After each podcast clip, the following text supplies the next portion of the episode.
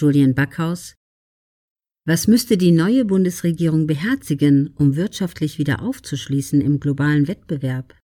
Dr. Zittelmann Das Beste für die Wirtschaft wäre, wenn die Regierung einfach faulenzt und nichts macht. Oder sich stattdessen mal auf ihre eigentlichen Aufgaben konzentriert, also zum Beispiel äußere und innere Sicherheit, Infrastruktur und so weiter. Die Probleme kommen doch vor allem von der Einmischung des Staates in die Wirtschaft.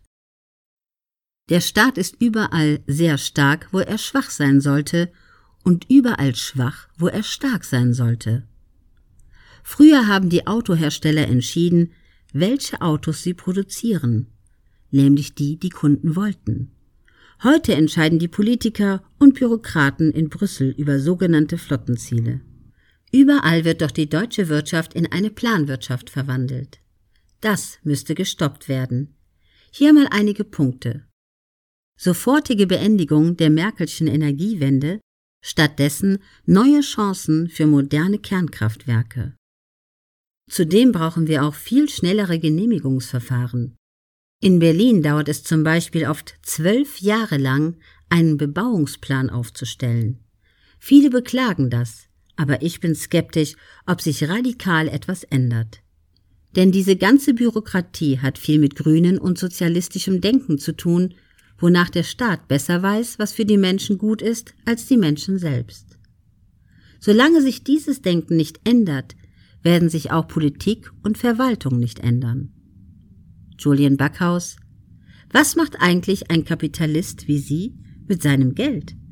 Und was geschieht damit, wenn Sie sterben? Kinder haben sie keine.